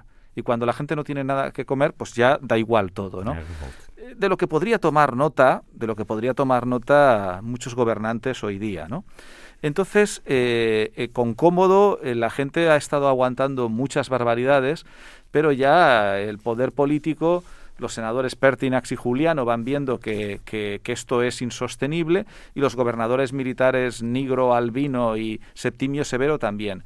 Y en esa confluencia de, de- lucha que se avecina hay una mujer que está casada con uno de esos cinco hombres que van a luchar por controlar Roma, que es Julia, está casada con Severo, uno de los gobernadores militares, que probablemente sea más inteligente que todos esos hombres, ¿no? Y por eso digo que en algún momento de la novela que cuando esos cinco hombres están preparando la partida de la lucha por el poder, hace, hace semanas que Julia ya la está jugando. Júlia Domna, que vem de Homs, na atual Síria, Uhum. ela é uma estrangeira, como diz ao filho neste certo que eu li. Os estrangeiros eram mal vistos em Roma? Sí. Y como siempre, los extranjeros pobres, mucho peor. Pero eh, incluso el extranjero que podía venir de una de un escalafón social, digamos, eh, de un buen nivel social, como era el caso de la propia Julia, que era descendiente, como también has leído, ¿no? Eh, de, de una dinastía real en Oriente, generaba mucha mucho miedo en Roma porque, como explicaba el extracto que has leído, eh, las mujeres de origen oriental habían eh, a veces sí, sí, influido demasiado en el poder romano, ¿no? Y que encima fuera no solo extranjera, sino además mujer, era demasiado para la élite romana, en particular para los senadores, ¿no? Y por eso eh, la figura de una Julia tan próxima al, a- a- al gobernador Septimio Severo que luchaba por el poder era vista con muchísima prevención, con muchísimo miedo por los senadores romanos. Ela, a quem um dia um astrólogo previu que se casaria com um rei, é isso que ela diz a Septímio Severo, ainda muito adolescente, quando ele a conhece, vai buscá-la ou manda-a vir para Roma passado dois anos. Septímio Severo, este comandante das tropas romanas na Panónia Superior, província romana que abrangia o que é hoje parte da Áustria, da Eslováquia, da Eslovénia, da Croácia, da Bósnia e Herzegovina, ele sobe ao poder em 193. Havemos de lá chegar mais à frente neste romance, após o assassinato de Cómodo. É o ano dos cinco imperadores. Quando o Cómodo é assassinado, há um personagem que diz ao filho que recusou a ser candidato a ser imperador. Recusou ser imperador. O filho não percebe e diz: Como é que te atreveste? Ele diz: É a minha experiência, aprende comigo. Por vezes é preciso fugirmos do poder. Septímio Severo devia ter escutado esse conselho, fugir do poder. Eh, probablemente Septimio Severo, que era un, un personaje mm, relativamente prudente, uh -huh. es muy posible que no hubiera entrado en la lucha por el poder de, de, Roma de los años 192 a 197, en esas guerras civiles que se suceden tras la muerte de Cómodo, si no hubiera estado animado por la propia Julia. Julia. Yo creo que, que, eso sí que sí que es cierto. Este Claudio Pompeyano, este senador tan prudente que has mencionado, que a mí me parece fascinante, ¿no? Alguien que dice tres veces que no, no. a ser emperador de Roma. Dices, bueno, ¿y qué consigue con eso? Pues entre otras cosas consiguió morir de viejo ahora, tranquilamente ahora. en su casa, ¿no? Que, que, que no es poco, porque de los ochenta y pico emperadores de Occidente en Roma, eh, yo creo que con los dedos de una mano podemos contar los emperadores que mueren tranquilamente en su casa. O sea, que ser emperador era algo muy anhelado, pero era algo muy peligroso, ¿no? Es un poco contradictorio. Y, y, sí, la verdad es que eh, mm, Severo probablemente, si no es por el apoyo de Julia, no hubiera entrado en esa lucha. Pero Julia le hace ver que, que poco menos que eso, o entras o te desbancarán o te apartarán del poder, ¿no? Y al final él a, acepta entrar en, en una lucha que es tremendamente compleja. Não podemos falar muito mais da história, claro. porque apesar de ser história, é desconhecida e está aqui romanceada, ficcionada por Santiago Posteguilho neste livro, Eu, Júlia, agora publicado pela Planeta, que já tem o seguimento, complemento uh, publicado em Espanha, apresentado há poucos dias na Feira do Livro de Sevilha. Mas olhemos o papel da mulher no Império Romano. O senhor fez também uma série televisiva, uhum. El Coração del Império, Mulheres e Roma, mistura ficção e documentário sobre figuras importantes dessa história, a olhar o papel feminino. E as mulheres podiam ser imperatrizes, senadoras, escravas, gladiadoras então, não havia porta fechada a nenhum estatuto no Império Romano, Santiago Posteguillo, para a mulher? Las mujeres, en general, en el Imperio Romano, que era una sociedad machista, sexista y patriarcal, estaban o debían de, quedarse en el ámbito privado y familiar.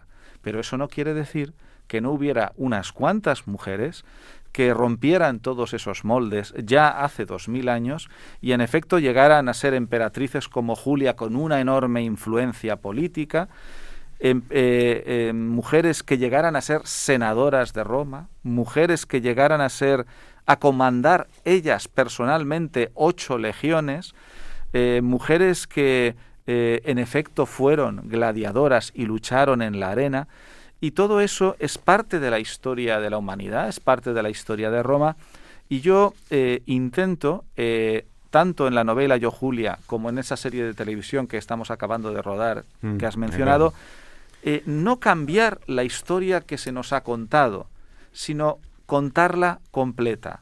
Es decir, no solo contar la historia de los hombres, sino intentar contar la historia de la humanidad, con sus hombres y con sus mujeres. Había quien contasse esse papel das mulheres, Santiago Posteguillo? Pues que yo sepa, todavía no he encontrado historiadoras de la antigua Roma, mm. lo cual no quiere decir que no hubiera mm. y que sus textos se hayan destruido.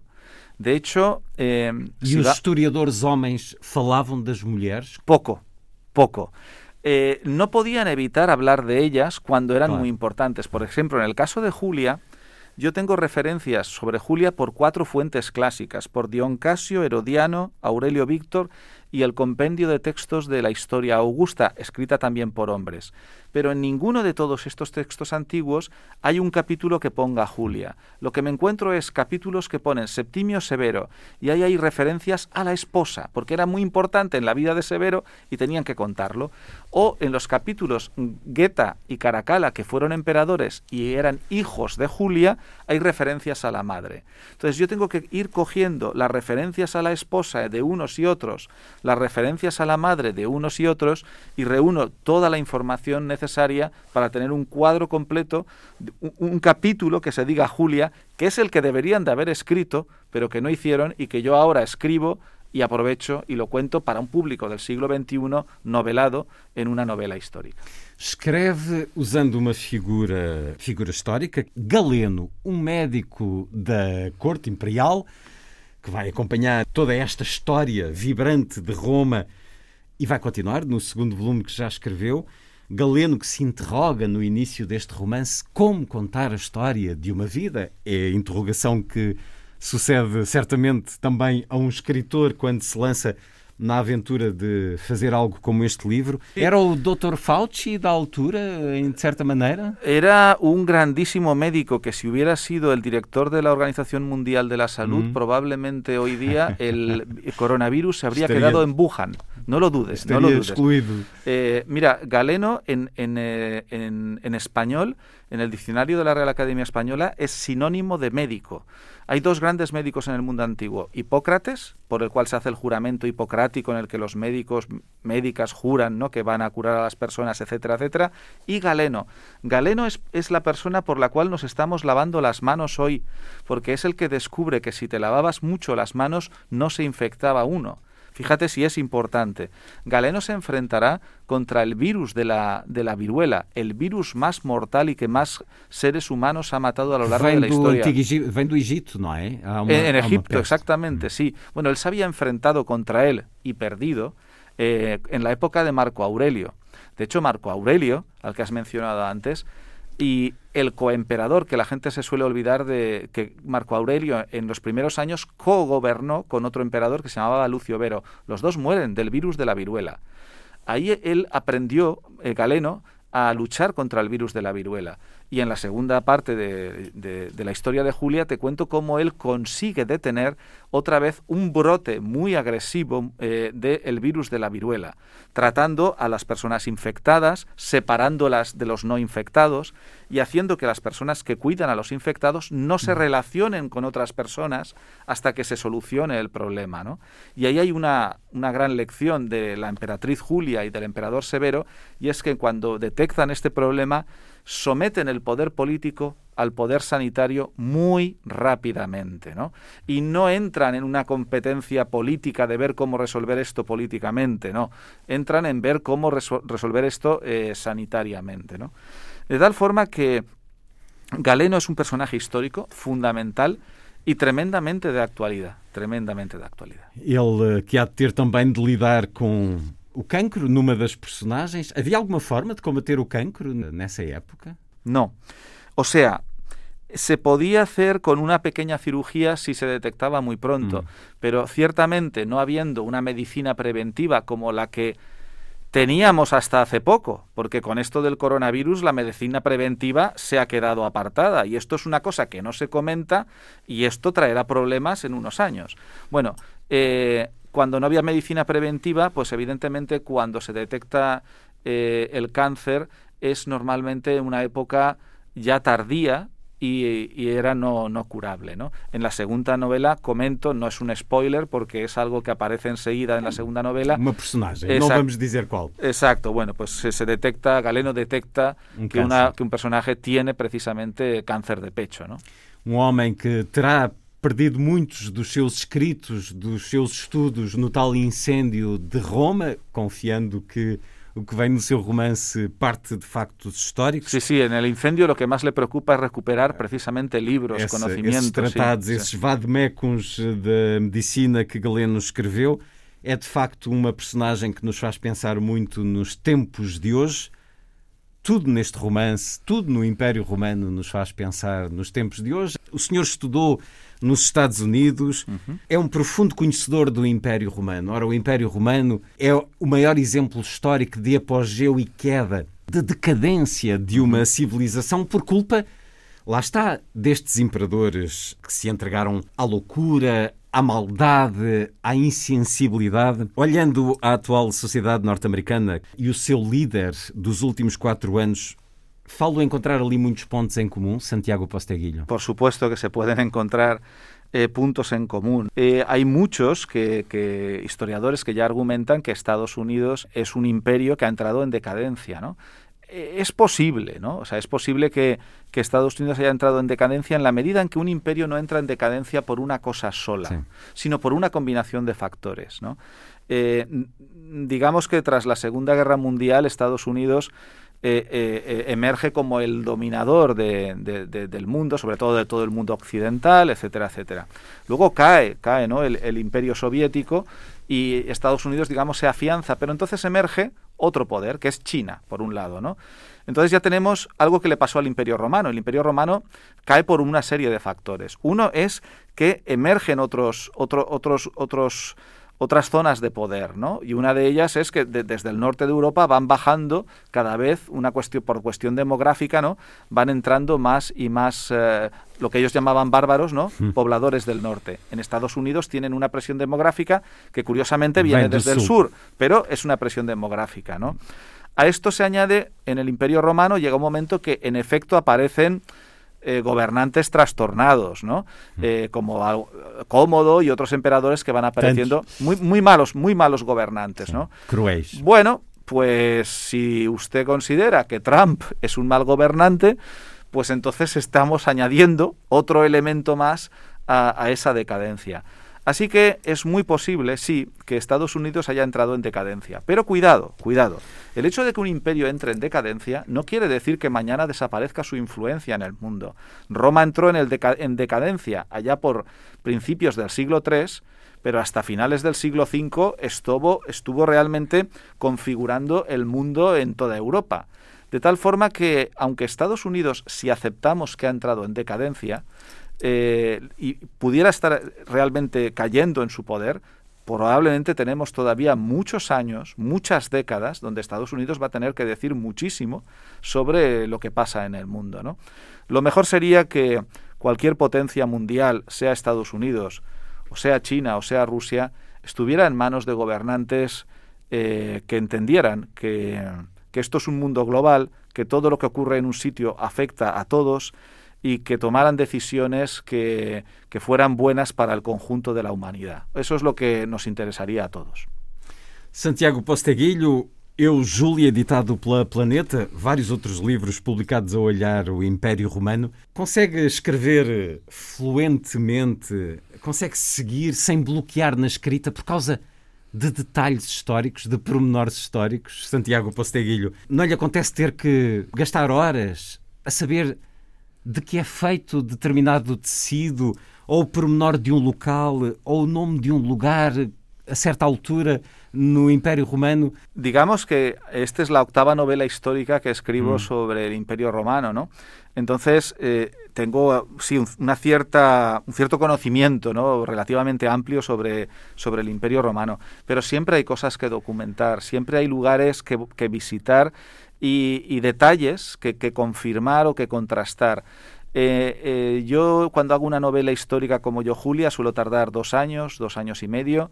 Eh, empiezo con una parte de documentación, varios meses, luego hago un esquema o estructura de la novela, empiezo a escribir, pero siempre hay momentos donde he de parar la escritura para volver a investigar algunos datos concretos que me surgen al, al desplazarse, por ejemplo, los personajes como Julia por todo el Imperio Romano y de pronto paran en una ciudad y yo no sé si en esa ciudad eh, pues hay o no hay un circo o hay o no hay un anfiteatro. Has mencionado, por ejemplo, Carnuntum era la capital de, de Panonia, donde se de, proclamará emperador Severo acompañado de Julia, y yo tengo que viajar allí y ver cómo era el, cómo es el yacimiento arqueológico bueno, de Carnuntum para ver dónde se proclamó emperador, ¿no? Y ese viaje me aporta información y me carga emocionalmente para poder escribir.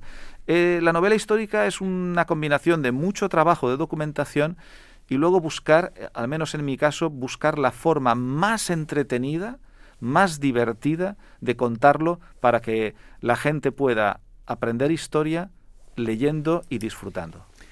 Nós estamos, vivemos em dois países muito marcados pela história romana, uhum. cheios de presença romana. Viajando por Portugal ou por Espanha, eles estão ainda uh, visíveis, têm-se mantido. Os espanhóis conhecem a história romana do seu território? Yo creo que en España se va despertando un cierto conocimiento de la historia romana y además ha habido en los últimos 40 mm, años una recuperación del pasado arqueológico romano sustantiva. Yo recuerdo todavía ir cuando era niño a, Mérida, la ciudad de Mérida, que está muy próxima con la frontera de Portugal, y, y, que al lado del teatro romano o del anfiteatro romano de Mérida había un vertedero con basura.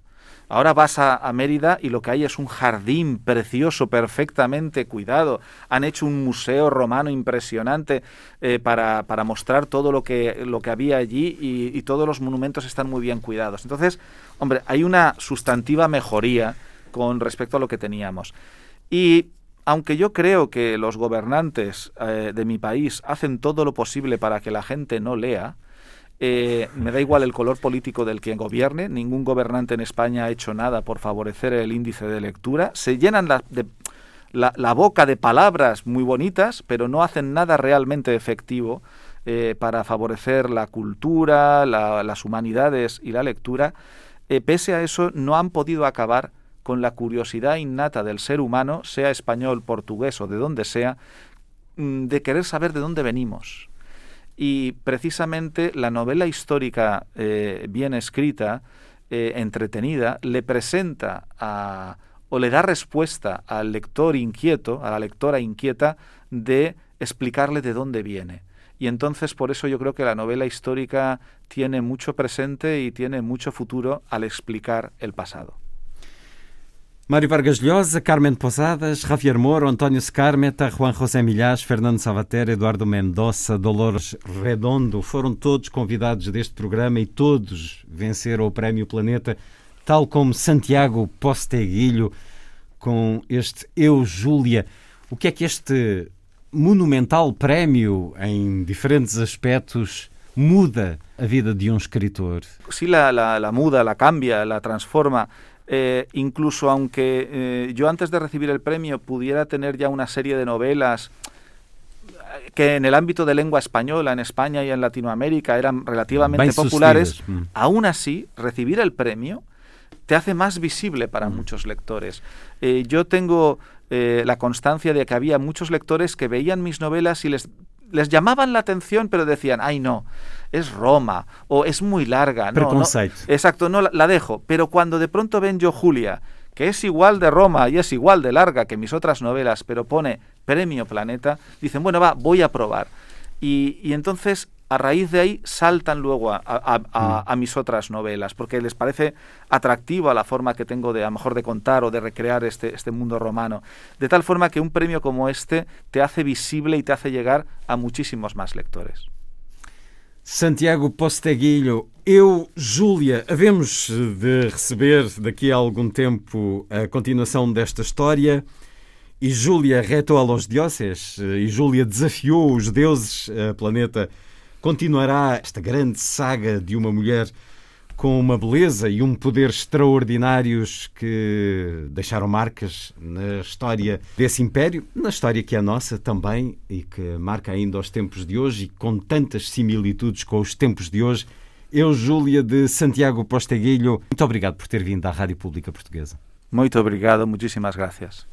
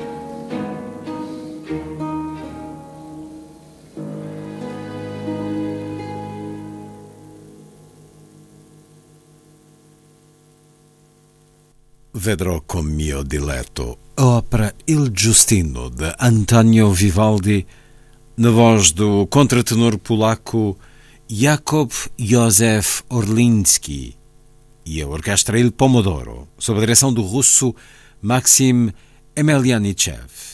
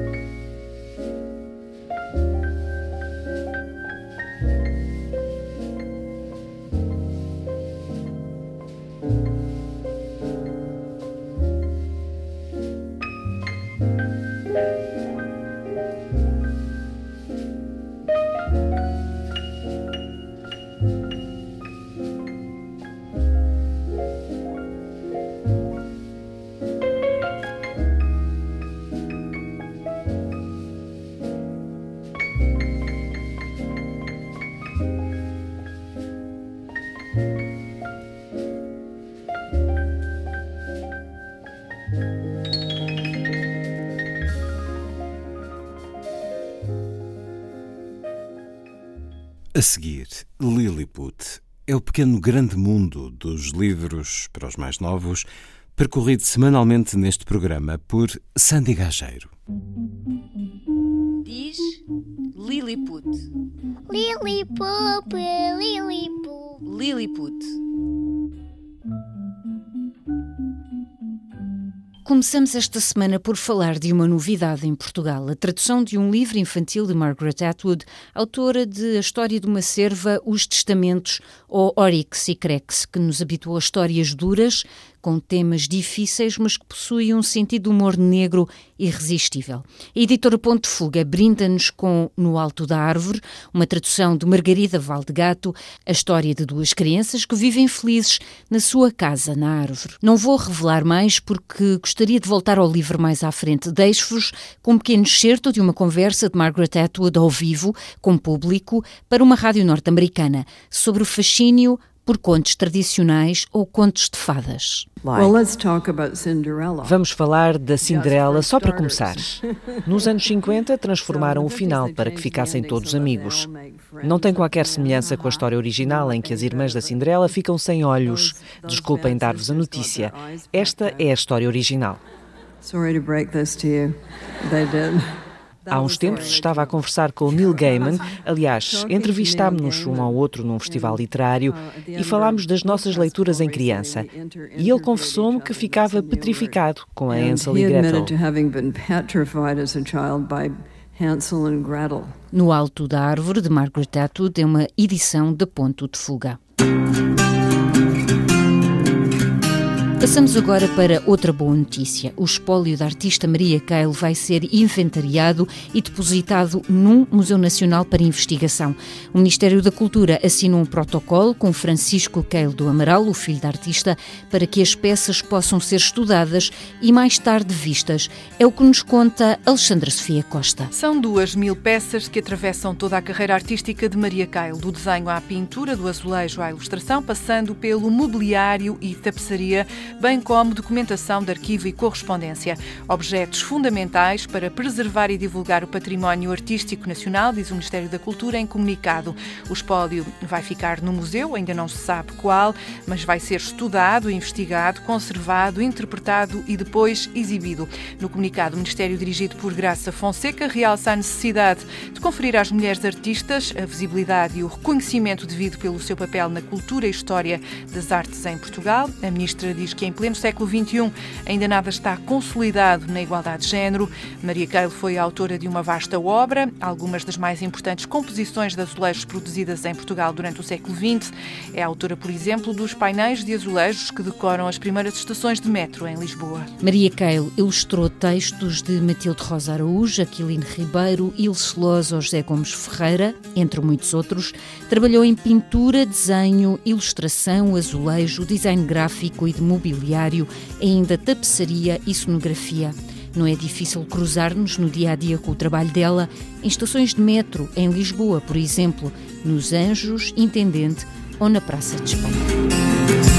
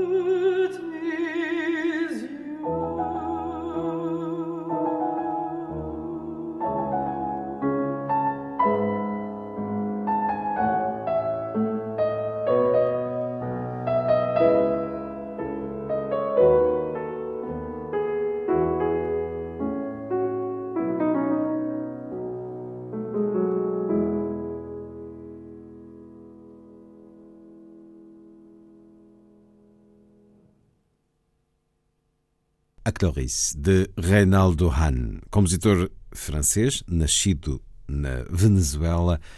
A interpretação da mezzo norte-americana Susan Graham com o pianista inglês Roger Vignol. Foi a força das coisas. Assim, obrigado por estar com a rádio. Bom dia, bom fim de semana.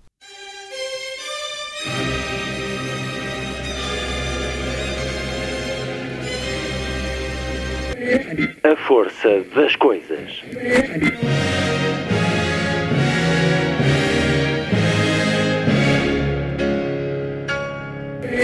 Welcome to the 109th last night of the proms.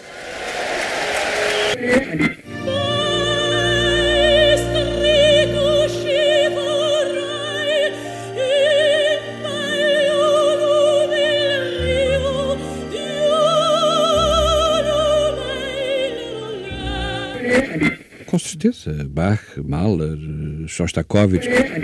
Um programa de Luís Caetano. 12.